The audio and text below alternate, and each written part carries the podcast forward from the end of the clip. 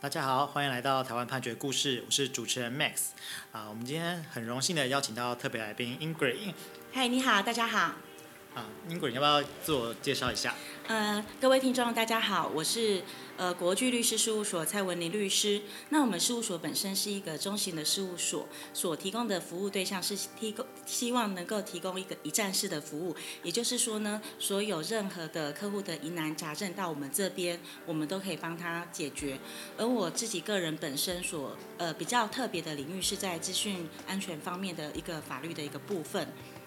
哦，那我们今天刚好就是要跟大家分享的故事，其实就是跟资讯安全有关啊。嗯，是。那呃，这个故事的主角是一个呃小庄，好，小庄呢，他就是跟一个女生是男女朋友，叫做小琪哈。那这个男女朋友之间可能就是有一些感情上的问题，那他就会想要知道说这个他的女朋友小琪做了哪些事情，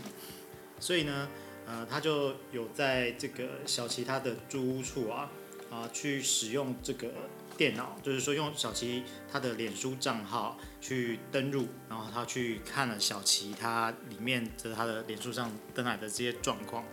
啊，这个部分不知道 Ingrid。呃，以前跟男女朋友交往的时候，有做过类似的事情吗？嗯、呃，这个问题啊，身为律师本人，我们绝对不会做这样的一个事情。主要我们刚刚提到的一个资讯安全法律的一个部分，其实呃，主要是要保护我们自己的一些个人资讯的一些安全或者是隐私的部分。所以在这个部分，其实大家首要的一个要件就是说，账号密码一定要好好的保存。嗯，对。不过男女朋友的时候，就是。呃，有时候很难拒绝对方，就是这个就是现实面，就好像说，呃，你不把账号密码给对方，对方可能又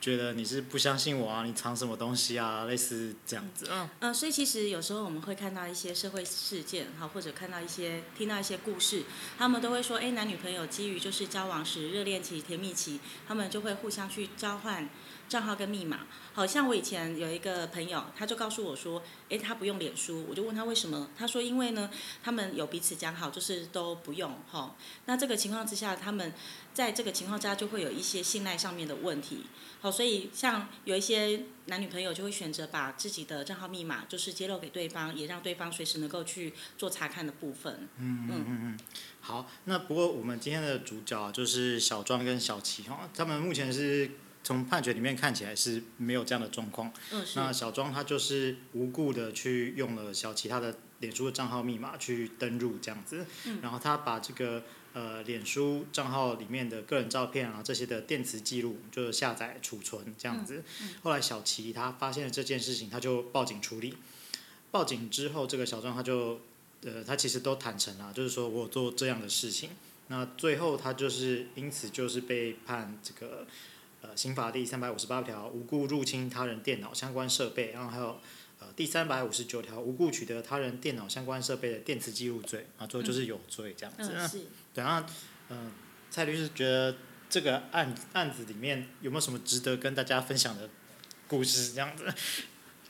呃，在此类的案件然后如果说没有经过对方的授权的情况之下去输入他人的账号密码。或者是去取得他人在电脑里面的一些电磁记录，这个所谓电磁记录，可能就是像一些照片啊，或者是一些那个对话记录之类的一个部分。其实基本上，呃，在形式上面来说的话，都会是有罪的一个认定是比较有可能的，除非是这个当事人他能够提供出一个正当的理由，因为在这样子的。呃，行者的一个构成要件上，他必须有一个无故的这样的一个要件。所以其实一般如果说是刚刚我们分享这个案例里面，其实男女朋友的交往哈，他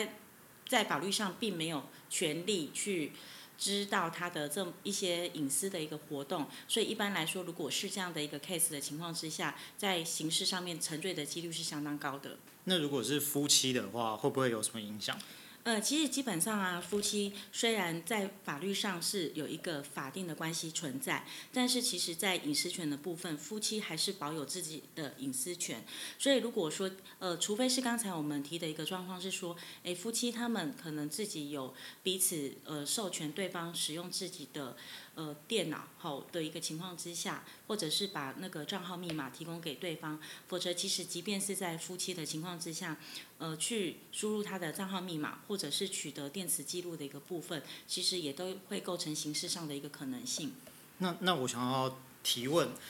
就是，比方说啊，就是夫妻之间，然后就是一方他就是有讲气话说，好啊，不然你去看啊。那这样的状况，我可以说他有授权我去看吗？嗯，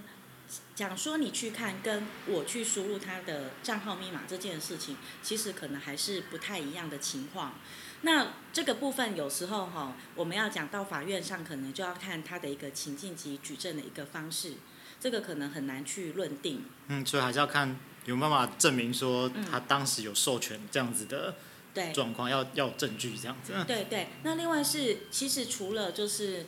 呃呃，在我们刚刚讲的类似这样子的一个争议，就是感情纠纷的情况之下，除了就是情侣或夫妻去。登录他的电脑去看资料之外，其实还有一个状况，其实也蛮常发生的，就是说，如果是共用电脑或者是借用手机的情况之下，有时候我们可能因为一时便利，那个账账密原本就是呃账号本来就是处于一个登录的情况，那如果在这个状况之下，我们可能就没有办法去主张说，哎，对方怎么看了我的电脑或者看了我的手机？哦，原因是因为其实如果双方有一个共用的一个情况，或者是有同。呃，借给他使用的一个情况，可能在这个就不一定会有沉醉的一个情况，所以有时候我们对于自己身边的一些设设备，可能如果说希望保有一定的隐私的话，可能在借用或者使用装置上要特别的注意。就比方说，我跟呃我的老婆共用一台电脑，然后我的呃 Gmail 之类的没有登出，对，那他就呃用了，然后就看到了，这样我是没有办法说他有无故的。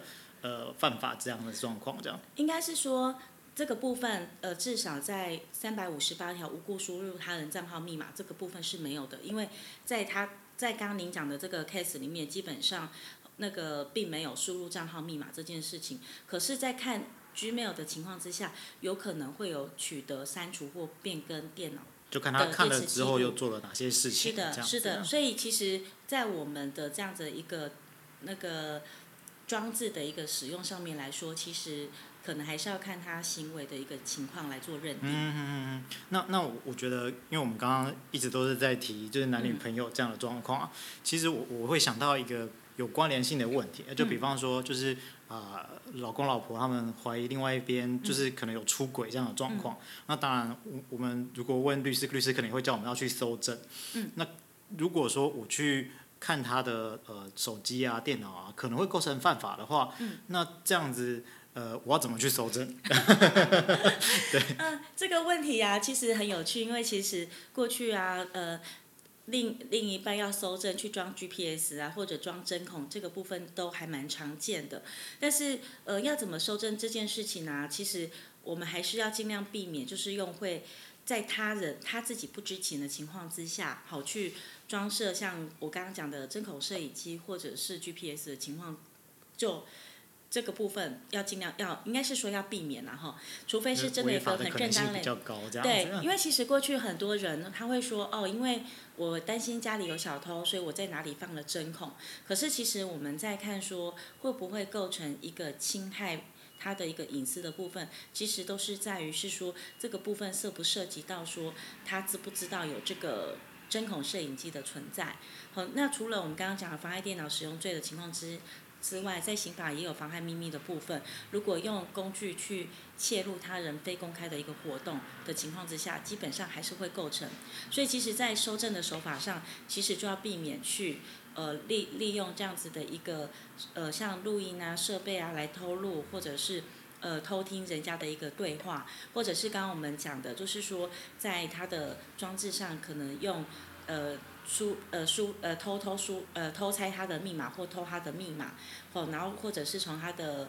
呃，电脑相关的设备去取得相关的资料，这个部分可能就要尽量避免。那除非是有我们刚刚讲的情况，好，例如说，呃，双方互相授权同意使用，或者是说，其实我们现在不是有很多行车记录器吗？基本上行车记录器它原本就是在那边呃，放在车上去录的过程，对，对，所以其实如果我透过这样的方式，它并不是一个偷偷偷偷录或是偷听的一个情况，其实在这个部分它违法争议性就会比较低，因为基本上这就会是一个比较透过合法，因为我们原本一个行车记录器它的一个呃行驶的目的是要记录我的一个行车过程的安全性嘛，所以在这个情况之下，并不是为了要去。呃，侵害他人不公开活动的一个意图，这样的一个争议其实会比较小。好，那蔡律师最后可以跟我们分享一下，如果我们要设定密码的话，有没有什么建议的嗯方式，比较不容易被呃人家知道啊、猜到啊之类的？好，这个部分呢，其实还蛮有趣的，是说其实每呃像今年就有一个。呃，一个统计，这个统计其实每年都会很常见，然后就像我们每年都会有统计菜市场名一样，像现在就会看到那个烂密码的一个部分。那其实很有趣的是呢，很多人会把他的密码设一二三四五或一二三四五六，或甚至一二三四五六七八九。那这个情况，我们可能要尽量避免设这样的一个数字。那除此之外呢，包括自己的国历生日、农历生日，老公老婆的国历生日、农农历生日，好，或者是宠物的生日，这些都要尽量避免。那原因是因为其实基本上我们人在设定密码的时候，蛮常会使用我们自己熟悉、好记的一个内容。所以其实如果是我们身边亲近的人，又或者是说假设有。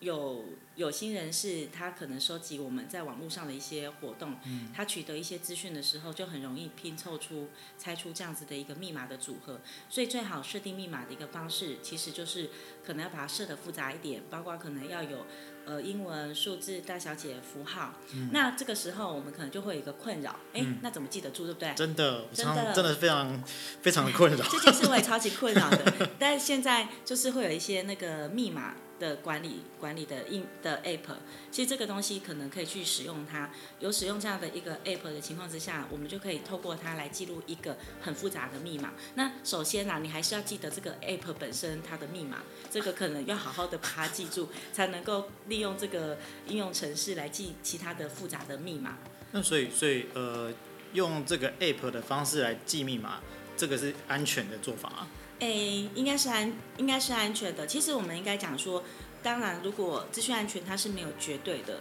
我们这个应用程式，我们不，我们也不会说它绝对